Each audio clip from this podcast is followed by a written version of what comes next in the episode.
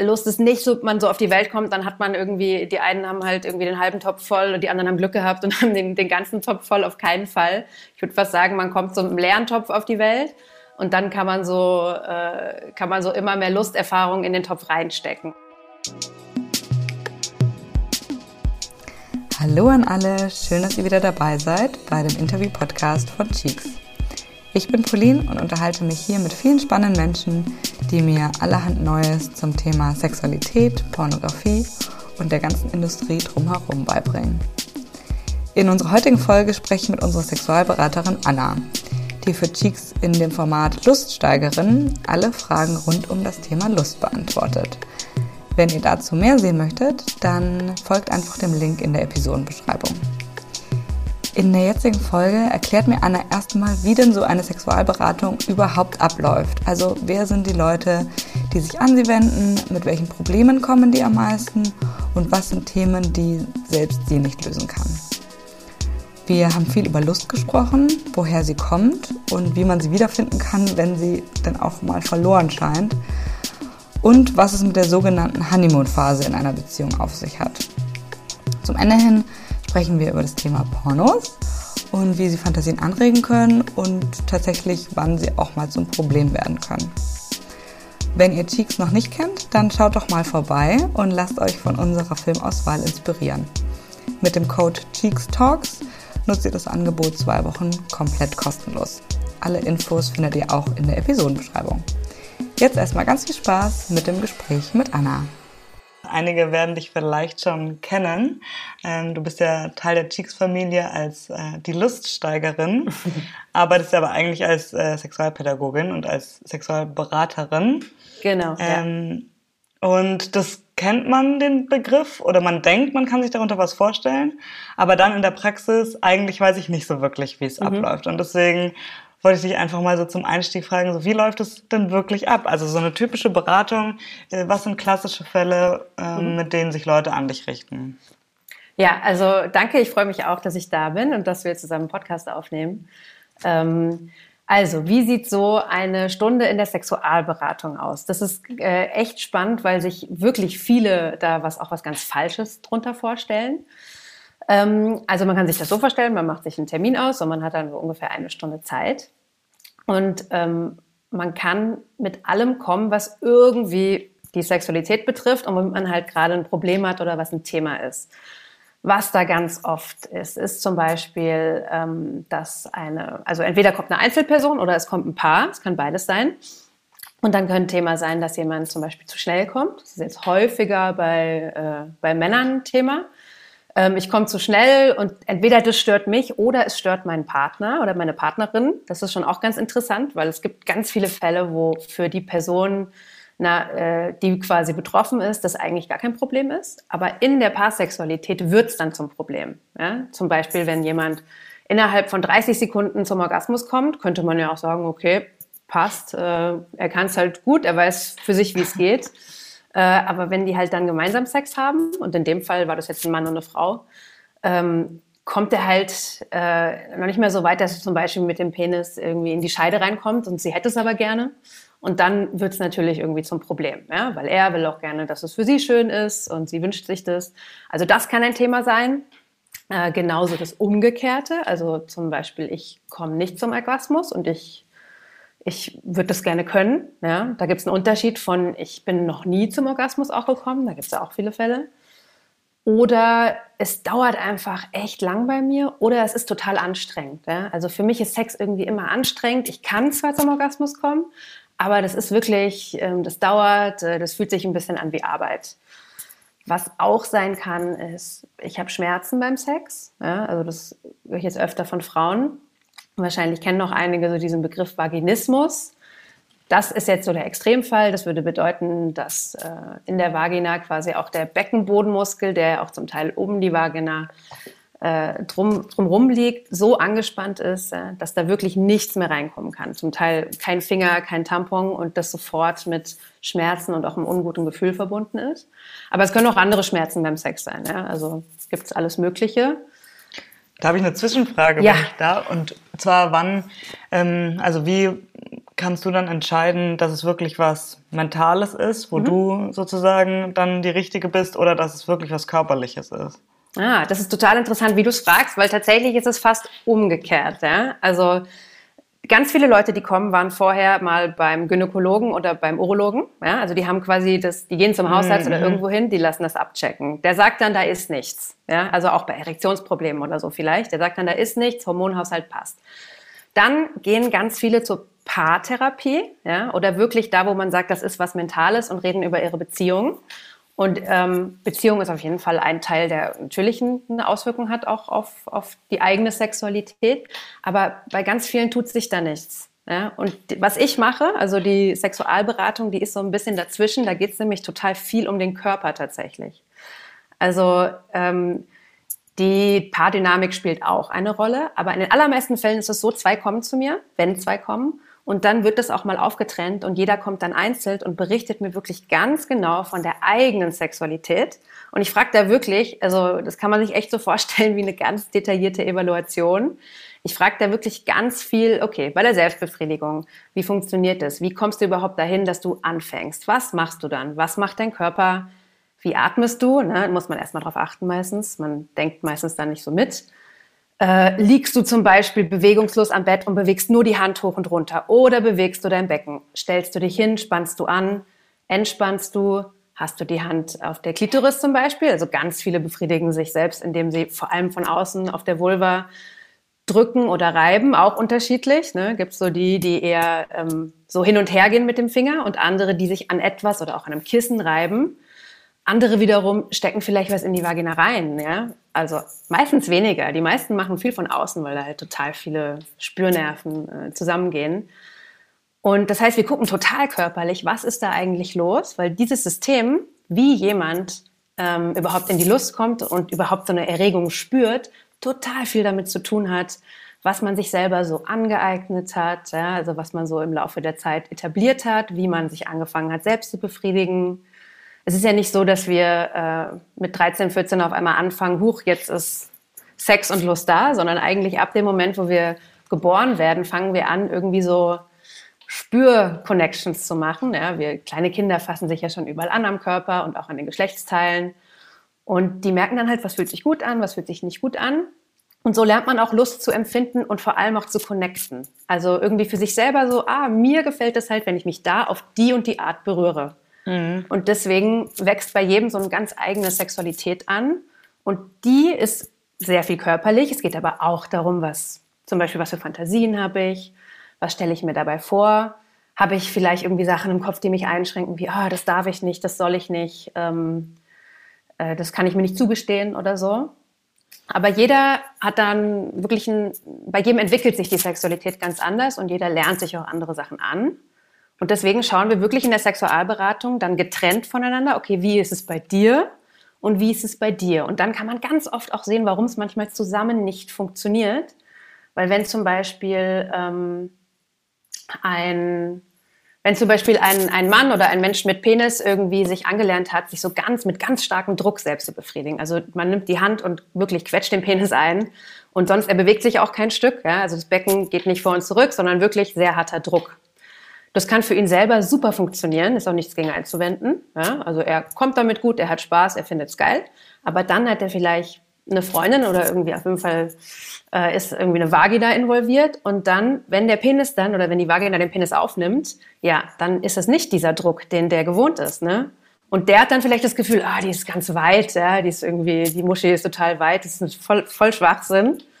Äh, das gibt es eigentlich nicht. Er ist einfach daran gewöhnt, dass er nur auf diesen tiefen Druck reagiert. Also er hat diese Spürfähigkeit nicht, auch mit weniger Druck irgendwie Lust empfinden zu können. Und natürlich klappt es da nicht zwischen den beiden. Ja? Und da liegt es nicht daran, dass sie sich als Paar nicht verstehen. Also die Beziehung kann gut laufen. Sondern da, da wird es dann darum gehen, dass man bei diesem Mann schaut, wie arbeite ich daran, diese Spürfähigkeit zu erweitern. Also ganz praktisch gesehen, wie kann er an seinem Penis auch bei anderen Bewegungen, anderen Berührungen mehr empfinden. Ja? Kommen die meisten dann als Paar oder getrennt? Also oder einzeln mhm. und berichten von ihrer Beziehung? ist total unterschiedlich. Ja? Es kommt auch ein bisschen drauf an, ob die beide wirklich finden, das ist ein Problem. Oder manchmal kommt auch einer und sagt, ah, ich wurde jetzt hier hingeschickt, äh, meine Freundin, mein Freund sagt, ich kann jetzt einfach nicht mehr, ich soll jetzt hierher kommen. Ja? Mhm. Und manchmal ist es auch so, dass zwei kommen, also zum Beispiel in dem Fall mit dem, mit dem harten Druckpenis, da müsste man vielleicht mit der Frau gar nicht arbeiten. Ja? Also da wird es vielleicht wirklich, da könnte man dann nur mit dem Mann arbeiten. Also es kommt ungefähr gleich, es ist ungefähr gleich verteilt. Ja? Gerade wie du das erzählt hast, oder ich glaube, vielleicht ist es auch ein Klischee und das stimmt nicht, ähm, hat man das Gefühl, dass es öfter von der Frau initiiert wird. Also, hm, wir sollten uns Hilfe suchen. Ist das so oder ist das Quatsch? Nein, das würde ich nicht sagen. Das mhm. würde ich mhm. nicht sagen, weil es gibt, ich würde sagen, es liegt ein riesiger Performance-Druck auch auf ganz vielen Männern, die das Gefühl haben, sie müssen können, äh, der Penis muss immer stehen. Und da sind wir halt beim anderen Thema, sowas Erektionsprobleme. Irgendwie hält die Erektion nicht oder sie kommt gar nicht. Und da fühlen sich schon viele ähm, bedroht von und kommen dann auch, also da kommen auch viele Männer. Ich würde nicht sagen, dass vor allem Frauen sich Hilfe suchen. Das sind schon irgendwie beide. Hm? Und gut, du arbeitest jetzt mit den beiden als Paar und eben befragst sie auch einzeln mhm. und, und versuchst eine Lösung zu finden. Gibt es Situationen, wo du wirklich an eine Grenze stoßt und sagst so, okay, ich glaube, das passt, das passt einfach nicht, auch wenn jeder einzeln an seiner Sexualität arbeitet. Es passt nicht ihr solltet euch trennen, hart mhm. gesagt, also ein bisschen hoffnungslose Fälle. Ja, also ich meine, ich würde, glaube ich, nie sagen, ihr sollt euch trennen, aber das können die dann selber entscheiden.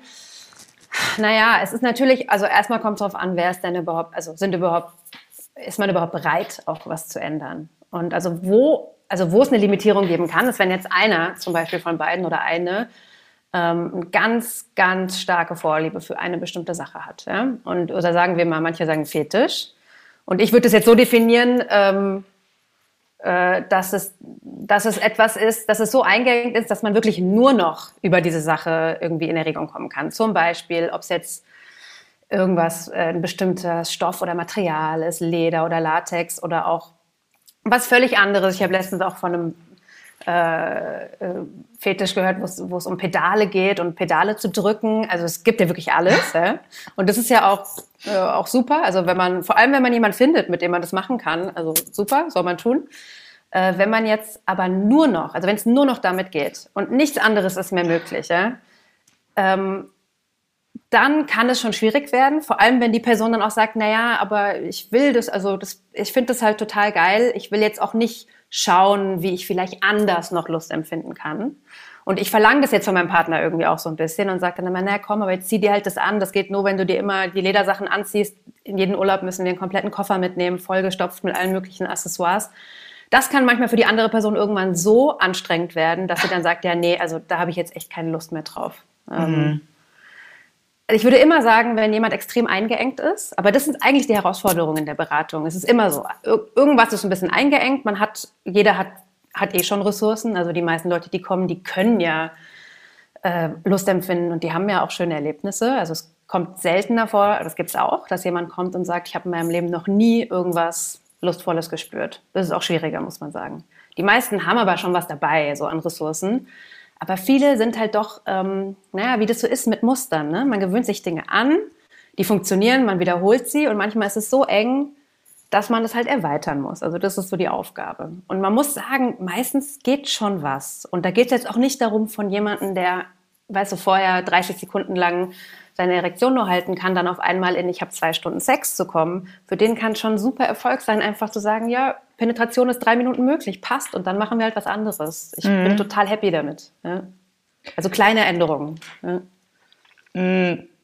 Ich habe es ja schon gesagt, bei uns bist du ja die Luststeigerin ähm, bei Cheeks, deswegen würde ich gerne auch nochmal äh, auf das Thema Lust zurückkommen oder so ein bisschen auf die, ja, auf die Basis irgendwie der Lust. Also mhm. ähm, wir schmeißen das Wort ja auch oft so um uns, aber sind uns gar nicht so richtig klar, so was ist es eigentlich? Oder gehen davon aus, dass es ja auch so was Mysteriöses ist, was einfach da ist yeah. und was gar nicht so unbedingt äh, steuerbar ist.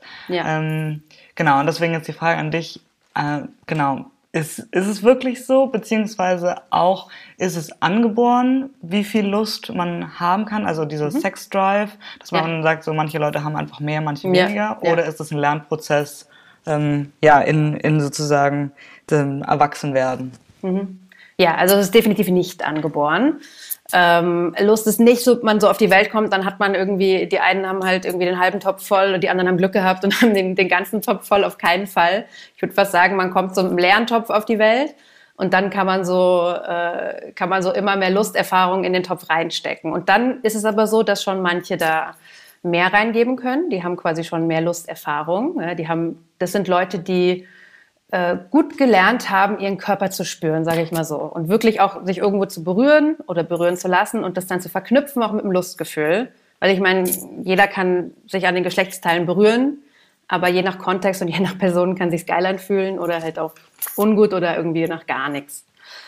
Ähm, und die Lust ist auch nicht einfach so da oder weg. Also weil du gerade von dieser mysteriösen Lust gesprochen hast. Ich glaube, das ist ein totaler gesellschaftlicher Vorstellung, die einen total einengt, dass man, also einmal, dass man Lust haben muss, ja, und die darf sich auch nicht ändern, vor allem in einer Beziehung, weil das ist eine große Bedrohung, dann stimmt was nicht. Natürlich verändert sich Lust. Ja? Also da gibt es ganz verschiedene Phasen.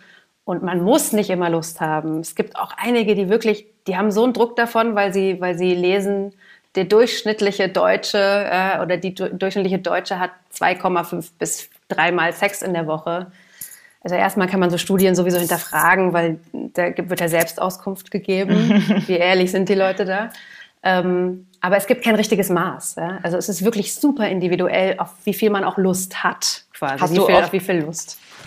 Sorry, hast du oft Paare bei dir, die ähm, sozusagen damit, damit zu kämpfen haben, dass sie eben nicht mehr diese Lust aus dieser Honeymoon-Phase haben, was ja. ja. was man ja ganz oft kennt, irgendwie im ersten halben oder im ersten mhm. Jahr, dass man äh, natürlich super viel Sex hat und die ganze Zeit Lust aufeinander hat und ganz natürlich schwacht das ja ab, aber ist das was, was oft ein Thema bei dir ist?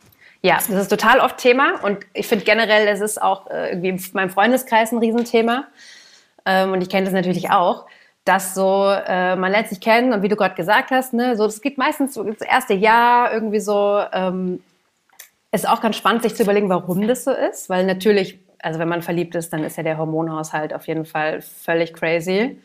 Äh, das spielt eine große Rolle. Was auch eine Riesenrolle dabei spielt, ist, dass es am Anfang halt immer wahnsinnig aufregend ist. Ne? Man kennt die Person noch nicht so gut und dieses Fremde ist halt total spannend. Und wenn man sich jetzt mal überlegt, was der Körper macht, wenn er aufgeregt ist, das ist ganz spannend, weil wenn man aufgeregt ist, dann zum Beispiel das Herz beginnt zu klopfen, ne? der Atem geht flacher. Die Bronchien weiten sich aber auch, dass mehr Sauerstoff reinkommt und die Muskeln werden äh, viel besser durchblutet und spannen sich zum Teil auch an, also Anspannung, Entspannung. Und wenn ich jetzt sage, was der Körper macht, wenn er erregt ist, dann sind es wirklich, also die Sachen stimmen überein. Genau das Gleiche kann auch beim, bei der sexuellen Erregung passieren. Das heißt, die Aufregung bringt einen echt auf natürliche Art und Weise den Körper schon in diesen natürlichen Erregungszustand. Und das macht es viel einfacher. Ja? Da ist man halt äh, viel schneller dabei, weil wenn der Körper schon mal da ist, dann geht es meistens relativ schnell, dass auch das Gefühl und der Kopf da ist, weil das hängt ja alles zusammen. Ne? Man kann ja mhm. entweder mit dem Kopf starten oder einer Fantasie und dann der Körper. Aber es funktioniert eigentlich immer sehr gut, wenn der Körper schon, schon was macht und dann kommen so die entsprechenden Gefühle und Gedanken. Ähm, und das ist am Anfang von der Beziehung natürlich viel mehr da, ja, ist einfach Fakt und das hört dann auf. Und jetzt, ist, jetzt kann man damit auf zwei Arten umgehen. Ne? Man kann sagen, ja Mist, ich muss jetzt immer wieder diese Aufregung herstellen. Ja? In die Richtung geht auch so ein bisschen, probier immer was Neues aus. Du musst jetzt ein Rollenspiel machen, geh, geh zur Sexparty. Ich meine, das sind alles äh, coole Sachen, die man ausprobieren kann, weil es ist auch voll legitim, dass man auf Aufregung steht. Aber natürlich können die sich erschöpfen, ja? weil irgendwann ist halt der Sexclub auch nicht mehr so aufregend. Ähm, und wenn man immer die Aufregung braucht und sagt, wirklich ohne die kann ich nicht, dann ist man wieder recht limitiert. Und die andere Möglichkeit ist nach dieser Phase, wo alles wie von selbst läuft, ne, das ist ja auch so, wenn der Körper nämlich gut erregt ist, dann ist alles feucht, dann ist alles weich, da gibt es auch keine Schmerzen, äh, da gibt es meistens gute Gefühle, da denkt man gar nicht drüber nach, was da ist. Und jetzt hört das mal auf. Und jetzt ähm, ist es auch ein bisschen dann, also wenn dann sowas wie Lustlosigkeit oder man, man kennt das vielleicht, man liegt so im Bett und man denkt so, ja, man könnte jetzt schon Sex haben, aber man könnte sich auch umdrehen und schlafen, ist irgendwie auch gemütlich. Es wird dann auch irgendwie so gemütlich. Äh, das kann aber auch wirklich ein gutes Anzeichen sein, mal darüber nachzudenken, ah, okay, was brauche ich denn ohne diesen ganzen Hormon- und Aufregungskram mal, um überhaupt da Lust zu bekommen. Ja? Und auch, also ich meine, es ist so ein bisschen wie mit Also ich kann ja nur auf was Lust haben und begehren, wenn ich schon weiß, wie toll es ist. Also wenn ich nicht weiß, wie Schokolade schmeckt, dann werde ich keine Lust auf Schokolade haben. Wenn ich schon den Geschmack auf der Zunge habe, dann werde ich mir denken, yes, jetzt hole ich mir die Schokolade. Mhm. Und wenn ich jetzt aber äh, dann überlege, na ja, ich hätte, also die Frage ist, auf was habe ich denn Lust? Ja, da gibt es Leute, die, die haben die Motivation für Sex ist dann vor allem zum Beispiel der Orgasmus. Die sagen dann, ja, das ist irgendwie, und dafür lohnt sich auch und deswegen fange ich auch an. Und es gibt aber auch ganz viele, die eher so das Gefühl haben, ja, am Anfang ist halt so ein bisschen zäh, ein bisschen anstrengend und irgendwann wird es eh gut und vielleicht habe ich auch einen Orgasmus und das ist auch schön. Aber das davor, das ist halt irgendwie so ein bisschen, ne? Und dann finde ich es total nachvollziehbar, dass man nicht immer Lust darauf hat, ja? sondern man, es muss sich irgendwie auch lohnen, dass man Lust hat. Und dann könnte man schauen, wie kann ich äh, meinen Sex, ja, Selbstbefriedigungssex mit jemand anderem so gestalten, dass da von Anfang an, dass der von Anfang an so lustvoll wie möglich ist. Also wie kann ich auch wirklich mit Körpertools, da gibt es auch viele Übungen, die man dann macht und die man jemand als Hausaufgabe mitgibt. Wie kann ich schnell in die Erregung kommen und wie kann ich die steigern? Weil das ist oft ein Problem von, äh, von Menschen, dass sie erstmal überhaupt reinkommen müssen in dieses Lustding. Ja? Da gibt es schon viele Sachen, die es fördern oder die es hemmen. Ähm, und dann müssen sie sie auch steigern können, weil sonst ist man manchmal auf so einem Level und es plätschert so dahin und für manche ist das super angenehm und für andere ist das irgendwie auch wieder mühsam. Also eigentlich geht es darum, die eigenen Lustskills so zu erweitern, dass man irgendwann, ähm, äh, dass man irgendwann so, ein, so gut aufgestellt ist in seiner Lust, dass man auch Lust auf die Lust bekommt. Ja? Also Lust auf Sex bedeutet Lust an Sex zu haben, weil ich muss mich auf irgendwas freuen können, was dann auch gut ist. Und das kann man schon lernen. Man kann schon lernen, sein, was man so spürt und wie sich anfühlt, das zu erweitern und mit Lust zu verknüpfen. Ja? Also für manche äh, ist es zum Beispiel auch so, dass sie, dass ihre Vagina oder das Innere von der Vagina überhaupt nicht mit Lust verknüpft ist. Ja? Also das ist dann einfach so, ja, das ist halt so da, das ist schon okay. Aber da kann man schon lernen, einen anderen Bezug zu bekommen und ähm, da was Neues anzulegen. Das ist es eigentlich. Man legt auch wirklich neue Nervenbahnen an. So diese Berührung, diese Bewegung, ah, gutes Gefühl, Lust. Je mehr man davon hat, desto mehr kann man auch die Lust entwickeln, überhaupt damit anzufangen. Und wenn du sagst, das kann man lernen und auch so für sich alleine, meinst du dann konkret auch alleine, also in der Selbstbefriedigung, um das ja. dann in, in genau. Paarsex zu übertragen? Genau, also in der Beratung wird man zum Beispiel so anfangen, also in der Beratung passiert natürlich nichts Sexuelles, ja, also ich fasse auch keine Klienten oder Klientin an, das ist manchmal so die Frage. ähm, da gibt's jetzt keine Hands-on-Übungen, wo ich irgendwas mache, aber was wir da machen ist, dass wir Übungen außerhalb des sexuellen Kontexts machen, also ohne sexuelle Erregung. Zum Beispiel, wenn es darum geht, irgendwie ähm, mal zu lernen, was zu spüren. Ja? Dass man schon in der Stunde eine, eine Spür-, eine Achtsamkeitsübung macht, wo es darum geht, dass du erstmal überhaupt, überhaupt lernst, irgendwie einen Körperteil zum Beispiel zu spüren und dann auch zu lernen, dass man den regulieren kann. Zum Beispiel, indem ich lerne, etwas anzuspannen oder ent, also zu entspannen. Was ist der Unterschied? Was passiert, wenn ich anders atme? was für ein Gefühl bekomme ich, wenn ich den Beckenboden einsetze oder das Becken bewege. Und dann merken die, also erstmal musst du überhaupt lernen zu spüren. Ganz viele spüren erstmal gar nichts. Ja, das dauert ein bisschen. Und dann lernst du dadurch auch, wenn ich da was körperlich verändere, verändert sich auch mein Gefühl. Ja? Und ich kann das vielleicht doch ein Stück weit regulieren. Und der nächste Schritt wäre dann, dass, äh, dass man in der Selbstbefriedigung übt. Also, dass man wirklich eine Kleinigkeit ähm, in der Selbstbefriedigung zum Beispiel verändert. Wenn es jetzt jemand ist, der sich halt total anspannt immer ja, und dadurch entweder ganz schnell kommt, weil ähm, um zum Orgasmus zu kommen, ist Anspannung super wichtig. Also das können die Leute, die viel anspannen bei der Selbstbefriedigung beim Sex, die kommen meistens schnell. Ja, das können die gut. Mhm. Ähm, bei denen wäre dann die Aufgabe, ein bisschen auch ins Entspannen zu kommen, um so ein bisschen längeren Weg zu haben und einen genussvollen, lustvollen Weg. Und das könnten die dann in der Selbstbefriedigung anfangen zu üben, indem sie mal einen Körperteil halt kurz entspannen und mal irgendwie, okay, wie ist das jetzt? Ich mache trotzdem weiter und dann höre ich wieder auf, weil man soll auch nicht zu viel ändern am Anfang. Und wenn ich das dann mal mit mir selber eine Zeit lang gemacht habe und auch wirklich merke, da ändert sich was, also ich spüre wirklich Dinge anders, dann kann man es auch gut in die Paarsexualität übertragen. Ich frage mich, weil viele sind ja, also ich, man kennt es irgendwie auch aus den Erzählungen von, von Freunden und aus dem Bekanntenkreis, ähm, dass viele sagen so, oh Gott, ich wusste, die Beziehung ist zu Ende, weil ich hatte keine Lust mehr auf die, mhm. auf die mhm. Person. Ich wollte sie gar nicht mehr anfassen. Das war für mich das Zeichen, hier ist irgendwas vorbei. Also ich glaube, das kennt jeder mhm. entweder persönlich oder aus Erzählungen. Mhm. Und äh, das ist ja so ein bisschen so eine Huhn-Ei-Frage. Also ist dann manchmal die Lust äh, sozusagen, stimmt mhm. da was nicht und das könnte man zusammen arbeiten und dann ist natürlich auch die Beziehung, hat es eine positive Auswirkung auf die Beziehung oder andersrum ist die Beziehung einfach äh, mhm. schon in Scherben und jetzt ist das eine Wirkung auf die Lust. Deswegen die Frage ist so ein bisschen diese Unlust, sage ich mal, die man da verspürt, kann das auch irgendein ja, ein Warnzeichen sein oder also schützt die uns vor irgendwas? Also ich meine, sie schützt uns auf jeden Fall vor blöden Erfahrungen, weil auch alleine, wenn man schon sagt, naja, der Sex ist halt manchmal so ein bisschen mühsam, dann schützt sie uns mal davor, dass wir diese Anstrengung machen müssen ne? und dass wir uns so überwinden müssen. Ich glaube, wenn es so ist, wie du sagst, dass man wirklich den Eindruck hat, ich, ich ekel mich schon fast vor dem anderen, dann ist das Kind in den Brunnen gefallen. Also ich glaube, dass dann liegt wirklich was im Argen und dann würde ich wirklich auch auf, mehr auf die Beziehungsebene gehen. Ja? Aber ähm, was jetzt an was liegt und an welchem Punkt man dann noch ansetzen kann, ist, glaube ich, schwierig. Ist irgendwie individuell und auch immer, macht man es dann auch? Ne? Also gibt es dann einen in der Beziehung, der dir irgendwas ändern will oder lässt man es halt sehr weit kommen und dann kann man es auch nicht mehr auseinander differenzieren? Mhm. Also finde ich schwierig zu beantworten. Ich glaube, weil ich ja auch am Anfang gefragt habe, so was ist denn überhaupt ein klassischer Fall, dass jemand zu dir kommt? Ich kann mir vorstellen, dass für viele ja eine wahnsinnige Hemmschwelle ist, mhm. überhaupt diese Entscheidung zu treffen. Und ähm, wie ist es, wenn ein Paar sagt, okay, es stimmt irgendwas nicht? Was ist dann der Unterschied zu klassischen sozusagen Paartherapie oder dass man mhm. sagt, man geht in Sexualberatung?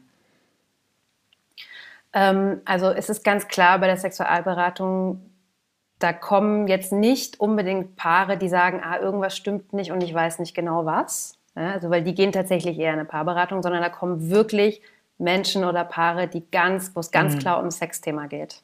Und ich check dann natürlich schon mit denen ab, das ist eine Komponente. Ne? Wie läuft denn die Beziehung sonst? Habt ihr das Gefühl, da, ist, da gibt es irgendwie Themen oder nicht? Ähm, aber die kommen tatsächlich schon ganz klar, die wissen schon. Mhm. Ja? Also mit der, und das ist der Vorteil auch, mit der können wir anscheinend auch über, über Sex reden und das ist auf jeden Fall für einige eine große Überwindung da ist meine Erfahrung, dass es total darauf ankommt, wie man der Person begegnet. Also man kann fast, also erstmal sind die ja schon gekommen, das ist ja schon ein Riesenschritt. Also sie haben es ja irgendwie geschafft zu kommen. Mhm. Sie wollen ja irgendwie drüber reden. Ja? Also es gibt schon auch, dass jemand gezerrt wird, aber da, so kann man nicht arbeiten. Das ist leider so. Wenn jemand gezwungen wird zu kommen und äh, dann kann man mal schauen, vielleicht gefällt es der Person dann doch, aber das funktioniert mhm. meistens nicht. Ähm, aber wenn man irgendwie auf eine auf Augenhöhe und vor allem ohne jemanden zu verurteilen, ich glaube, das ist immer das Wichtigste, ja, äh, mit dem man darüber redet, dann merke ich doch, was das ist ein riesen Redebedarf bei den meisten. Auch wenn die sonst halt mit niemand drüber reden. Ne? Es mhm. gibt ja mhm. viele, die reden überhaupt nicht in dem Freundeskreis drüber, aber eigentlich da kommt dann doch schon viel. Ja? Und ich mhm. meine, ich frage auch viel. Ich bin neugierig, ich erkläre aber auch immer, warum ich das frage. Und äh, wenn man so ein Vertrauensverhältnis schafft, dann, dann geht das. Ne? Ich würde mal ganz kurz äh, zurückspringen, weil du ja erklärt hast, eben diese, diese Dinge, die man auch lernen kann, auch für die, mhm. für die Paarsexualität, eben in der Selbstbefriedigung. Das ist ja ein Riesenthema, ist ja auch ein Thema, mit dem wir uns beschäftigen. Ähm, und wie würdest du sagen, ist es ist, ist oft ein Thema bei Paaren, dass sie sagen, okay, Masturbation führt eher zur Unlust, also dass es sozusagen als Konkurrenz zur Paarsexualität wahrgenommen wird. Ähm, weil eigentlich würde ich ja, auch wenn, wenn ich dem zuhöre, was du mir erzählst, eigentlich denken, es steigert ja die Lust und es, ähm, mhm. und es äh, lehrt mich, meinen Körper kennenzulernen und damit ja auch eine bessere Sexualität zu haben. Aber kann es auch eben in die andere Richtung gehen, mhm. dass man sagt, okay, ähm, du möchtest eigentlich dich immer nur noch selbst äh, anfassen ja. und äh, wozu brauchst du mich noch so ungefähr? Mhm. Ja, also ich, es stimmt beides. Ähm, es, das ist auch manchmal, manchmal gibt es so die Vorstellung, das kenne ich tatsächlich eher von Jugendlichen, äh, die, so, die so fragen, ähm, kann man auch zu viel masturbieren? Ne? Geht die Lust dann weg? Das ist ja die Vorstellung, dass man wie so einen, so einen Behälter hat, der aufgefüllt ist und man darf mhm. dann irgendwie 20 Mal im Monat und dann ist es weg. Aber bei Lust ist es tatsächlich umgekehrt. Also es ist eher so mit jedem Mal, dass man lustvolle Erfahrungen macht und irgendwie wieder so die Erfahrung macht, ah, ich fasse mich an, fühlt sich gut und geil an, legt man was in den Behälter rein. Mhm. Also die Lust steigert sich tatsächlich eher. Aber naja, es kann natürlich schon sein, dass äh, ich halt total Lust habe, mich selbst zu befriedigen, weil da weiß ich halt, wie es für mich gut funktioniert. Ne, darauf freue ich mich. Aber wenn meine Paarsexualität ganz anders aussieht und da die Art, wie ich es mir mache, nicht zu dem passt, wie wir gemeinsam sind, kann natürlich sein, dass ich gleichzeitig darauf keine Lust habe. Und das ist dann der Punkt. Warum habe ich darauf keine Lust? Ja? Was läuft denn da anders? was passt denn da nicht zusammen und wie kann man da sich ein Stück weit weitermachen oder so also mehr Sachen, mehr Sachen auch so ein bisschen für sich lernen, dass es, dass da wieder was passt.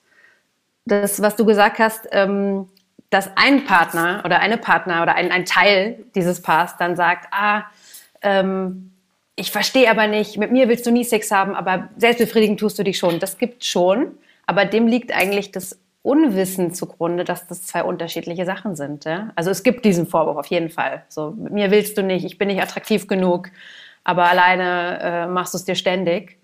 Ähm, aber das ist genau der Punkt, dass man dann schauen muss, ah ja, was ist denn da der Unterschied? Anscheinend funktioniert es ja sehr gut da, ist ja schön. Nutzen wir das doch, schauen wir doch, mhm. warum es dann hier gemeinsam nicht klappt. Und dann verstehen die meistens, meisten auch, dass es nichts mit einer Ablehnung zu tun hat oder irgendwie, ich finde dich nicht geil und attraktiv, sondern einfach mit einer Frustration, dass es da irgendwas nicht so gut klappt und ich weiß irgendwie nicht was und dann will ich es halt nicht mehr. Ist ja logisch. Mhm. Also wenn was unangenehm ist, warum soll man es nochmal machen? Da sind wir auch schon beim Thema Pornos. Ist natürlich, äh, ja, ist natürlich ähm, für uns ein spannendes Thema und ich bin mir sicher auch oft in deiner Therapie, auch weil wir ja gerade so ein bisschen darüber gesprochen haben, so Selbstbefriedigung, ähm, die als Konkurrenz wahrgenommen wird. Mhm. Ähm, haben wir jetzt nur Selbstbefriedigung gesagt, aber oft ist es ja dann auch eben verbunden mit dem Pornokonsum. Ähm, ja, erstmal die Frage, ist es überhaupt, also gehe ich davon nur aus oder ist es, ist es oft ein Thema, was äh, zur Sprache kommt in deiner Therapie? Äh, ja, also es kann schon, also auch du, du befriedigst dich selbst und du schaust immer Pornos und auch so eine gewisse Eifersucht oder Rivalität so. Mhm. Und auch der Gedanke, und das ist, das ist auch ganz oft noch verknüpft, dass, ähm, dass jemand davon ausgeht, dass das, was der andere in dem Pornos sieht oder welche Pornos mhm. er mag und sich anschaut, wirklich dem entspricht, was die Person machen will. Ja? Also zum Beispiel, du schaust immer Pornos mit äh, wo irgendwie Dreier und Vierer sind, ähm, ich genüge dir wohl nicht. Mhm. Oder die Frauen oder Männer sehen immer so und so aus, ich sehe aber nicht so aus. Ja, du stehst anscheinend nicht auf mich. Da ist es schon wichtig, auch zu vermitteln, dass einer hat mit dem anderen nichts zu tun unbedingt. Das, ein, das eine sind die Fantasien, die man hat. Das heißt nicht automatisch, dass man sie äh, ausleben will in der Realität. Ja? Und das heißt auch nicht, dass man ähm, automatisch auf all das Visuelle, was man da sieht und was man gerne sieht, auch im echten Leben steht.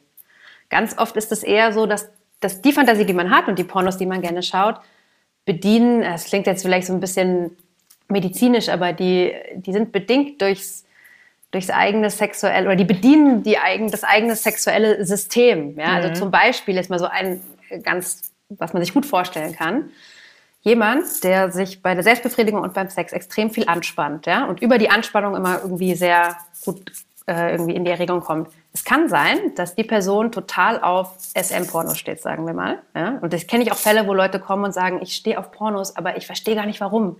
Das mhm. macht mir ein total schlimmes Gefühl. Ich will nicht darauf stehen, zu sehen, wie jemand geschlagen wird, aber irgendwie funktioniert's. Und das macht total viel Sinn, wenn man dann mal genau nachfragt, weil ich meine, was macht man, wenn also wenn ein Schlag kommt und bevor man spannt sich an, ja, in Erwartung auf den Schlag. Und das, das bedient das System, das sexuelle System dieser Person. Deswegen passt die Fantasie zu ihrem System. Aber das System war als erstes da, weil du hast nicht schon ab null Pornos geschaut. Mhm. Ne? Die kommen ja erst später. Du suchst dir die Pornos danach aus, was zu dir passt eigentlich. Und das heißt aber jetzt nicht, wenn die zum Beispiel in einer Beziehung ist, dass sie, also es kann bedeuten, dass sie deswegen auch in echt auf Schläge steht, kann sein, weil das einfach gut zu ihrem System passt, aber das muss es überhaupt nicht heißen. Und das kann auch heißen, dass die Person das gar nicht will und wirklich in einen moralischen Konflikt kommt, weil sie denkt, es ist verwerflich. Ne? Da sind wir wieder im Kopf. Hm. Ich wollte gerade sagen, ob das dann oft auch eine Blockade ist, weil man sich wirklich so für die eigenen Fantasien sozusagen verurteilt, ja. ähm, dass die Fantasie dann weniger Lust fördern als, als blockierend ist. Genau, also das kann auch sein. Und da erzählen viele, dass sie immer in so ein totales Wechselbad der Gefühle kommen, weil sie haben ein schlechtes Gewissen am Anfang an, dann machen sie es, es ist aber geil, sie finden es gut und danach haben sie, fühlen sie sich wieder mhm. schlecht. Und das ist natürlich, also ich meine, da ist ganz viel Moral und gesellschaftlich und was habe ich auch gelernt, was ich darf. Weil ich würde fast sagen, jetzt heutzutage in einer bestimmten Szene ist es ja ähm, auch, es ist fast schon eher so, dass man viele Fantasien haben soll und irgendwie sehr kinky vielleicht sein soll. Ne? Und, aber äh, aber so von, von dem, was man vielleicht mitbekommen hat oder was für Glaubenssätze man hat, was einem vielleicht auch so Eltern, Umfeld vermittelt haben, kann das schon tief drinstecken natürlich, dass man sagt, ich, das, das geht nicht. Oder auch sowas, halt Gewaltfantasien, die, die Vorstellung, vergewaltigt zu werden oder so, ja, die funktioniert für viele super. Das macht die mega an in der Vorstellung. das heißt nicht, dass die vergewaltigt werden wollen. Ja? Also das Beispiel ist oft ganz gut, um, mhm. um ein Stück weit auch vielleicht dieses Misstrauen vom Partner oder der Partnerin zu nehmen, dass das jetzt äh, direkt übertragen werden kann aufs Sexleben, weil so, so ist es nicht. Ja? Und das sind, das sind die Fantasien, die wirklich Fantasien bleiben sollen. Ähm, aber dann gibt's ja auch schon noch viele Sachen, wo man sagt so, oder wo man sich fragt, haben die wirklich ähm, so ein bisschen den Druck halt nochmal erhöht auf, auf die Sexualität? Also hast du oft ähm, Paare bei dir, die sagen, okay, der, der Druck auf unsere, unser Sexleben oder vielleicht, wahrscheinlich sagt man das dann eher in der, in der Einzelsession, ähm, ich werde nur noch durch das und das angetan oder durch die und die visuelle Eindrücke und ich habe mhm. das Gefühl, ein Porno hat mich in gewisser Weise so Eingeschränkt. Mhm. Ja, ja, das gibt's auch. Mhm. Also das ist ja was, was so man spricht dann oft so von Pornosucht. Das ist eigentlich nicht mhm. so ganz richtig, aber das würde jetzt wirklich so bedeuten, man, man braucht Pornos. Also ohne Pornos geht gar nichts mehr. Und man hat sich dann auch meistens so ein bisschen eine Art äh, angelernt, wie man, wie man sich dann selbst befriedigt. Zum Beispiel wirklich, man bewegt eigentlich nichts, man guckt, man schaut nur auf den Bildschirm, man bewegt vielleicht so die Hand und das war's. Ja? Und da erzählen viele, dass sie, dass sie einfach weniger spüren mit der Zeit und deswegen auch manchmal immer ähm, extremere visuelle Eindrücke brauchen, damit sie noch irgendwas spüren. Und das ist natürlich so ein bisschen offenes, also es ist schwierig, weil du brauchst dann immer mehr. So, das geht ab einem gewissen Punkt einfach nicht mehr. Und du spürst aber vielleicht immer weniger. Ja? Und das kann sein, das ist jetzt aber wirklich so, das wäre dann so ein Extremfall, ja? Da, wo du wirklich, gibt ja auch Leute, die sagen, ich, ich, hab, ich muss 15 Mal am Tag, schaue ich mir Pornos an und hol mir einen runter. Ich komme schon gar nicht mehr zum Orgasmus, aber ähm, und irgendwie spüre ich auch nicht so viel. Und da, da würde man dann sagen, okay, wow, das hat sich wirklich verengt, weil wahrscheinlich sah die Sexualität mal ein bisschen anders aus vorher. Viele berichten auch, dass es früher schon anders war und sie hatten vielleicht auch Sex mit Partner oder Partnerin und das ging. Und manchmal die, die halt dann irgendwie sehr eingeschränkt sind auf die Pornos, sagen dann, dass sie halt auch bei der Paarsexualität, ja, da fehlt ihnen das dann irgendwie. Dann diese Sachen, mit denen sie da konfrontiert werden, die können sie mir nicht mehr so richtig spüren, das ist nicht mehr so interessant. Ähm, ja, und da kann man aber auch anfangen mit kleinen Sachen. Ja, bei der Selbstbefriedigung vor dem Pornos zum Beispiel schon, sich da mal was Kleines anders zu machen und sich langsam wieder so rauszuarbeiten aus diesem ganz engen Ding. Und das ist ja sozusagen jetzt war ein bisschen so die negative Seite der Pornografie. Ähm, sagst du auch, du hast Fälle, wo du den, wo du den Paaren irgendwie an die Hand gibst, guck doch mal zusammen ähm, einen Film und ne, nutzt das irgendwie so als, ähm, als Hilfsmittel, um vielleicht auch über Dinge zu sprechen? Oder ähm, ist das eher nicht ein, nicht ein Weg, den man geht? Also ich meine, die meisten, die zu mir kommen, die sind ja eher da ist oft eher ein Thema mit der eigenen Sexualität. Da würde ich immer erst ähm, am eigenen arbeiten, bevor ich Sachen von außen reinhole. Mhm. Aber, also ich meine, diesen Extremfall, den ich jetzt geschildert habe, den gibt's. Aber in den allermeisten Fällen ist es ja nicht so. In den allermeisten Fällen ist es so, dass Leute Pornos einfach gelegentlich nutzen und geil finden und das steigert ihre Erregung, das bildet halt Fantasien ab, die gut zu ihnen passen und dann ist es ja eine tolle Sache. Also warum soll man das nicht machen? Es ist irgendwie gut verfügbar. Es gibt mittlerweile halt auch schon wirklich sehr viele verschiedene Pornos. Also man ist auch nicht mehr so eingeschränkt, dass man jetzt nur noch diesen Mainstream-Porno sehen kann, aber ist auch okay, wenn man darauf steht. Ähm, also ich finde, das ist total legitim als ein Teil der, der eigenen Sexualität. In der Beratung arbeite ich wirklich oder man arbeitet da wirklich sehr stark am, am eigenen Spüren, Empfinden, am eigenen Körper. Und da wär so, wären so auch so Sex-Toys oder alles so Geschichten. Ähm, also wenn die Lust haben, das zu machen, mhm. natürlich, ja. Aber das ist meistens, das ist noch gar nicht, also da ist man noch gar nicht. Man fängt an wirklich einem ganz anderen Punkt an. Das würde irgendwann mhm. später kommen, wenn es dann darum geht, ach, wir erweitern jetzt mal ein bisschen und schauen uns mal was anderes an. Aber so direkt als Tipp, ähm, um aus irgendwas rauszukommen, würde ich es nicht geben weil es dann auch vielleicht wieder ist dieses auf Teufel komm raus, was Neues und was Aufregendes, oder? Was du vorher gesagt hast. Genau, ich glaube, dass manche auch wirklich, äh, ja, wirklich ein also viele kommen auch und sagen, wir haben schon alles Mögliche ausprobiert. Ja, und da gehört dann ganz oft auch Pornoschauen dazu. Wir haben uns mhm. auch zusammen Porno angeschaut und das war dann noch einmal ganz cool und aufregend und dann aber irgendwie haben wir es dann nicht mehr gemacht. Ja? Und die haben ja schon all diese Dinge, die sind ja verfügbar. Das sind ja so Tipps, die man auch irgendwie in einer Frauenzeitschrift lesen kann. Ja? Zehn Tipps, wie du dein Liebesleben irgendwie auf Schwung bringst. Hol den Vibrator, schau ein Porno, mach ein Rollenspiel, zieh dir Strümpfe an. Ähm, und wenn man gerne spielt und eh schon stark in seiner Lust und seiner Sexualität ist, finde ich, das sind alles super Sachen. Ja? Die, also das macht ja Spaß, mal in eine andere Rolle zu schlüpfen oder so oder jemanden zu überraschen. Aber wenn man selber mit sich, sich mit seiner Lust noch gar nicht auskennt, dann bringt dieses von außen und Hilfsmittel nichts. Da muss mhm. man in sich selber stärker werden. Ne? Es ist immer so dieses Ich brauche eine eigenständige, so wie auch in der Beziehung eigentlich. Ich muss für mich selbst gut und stabil stehen können, damit ich mit dem anderen auch Kontakt aufnehmen kann, ohne dass wir verschmelzen und ohne dass wir uns völlig voneinander trennen.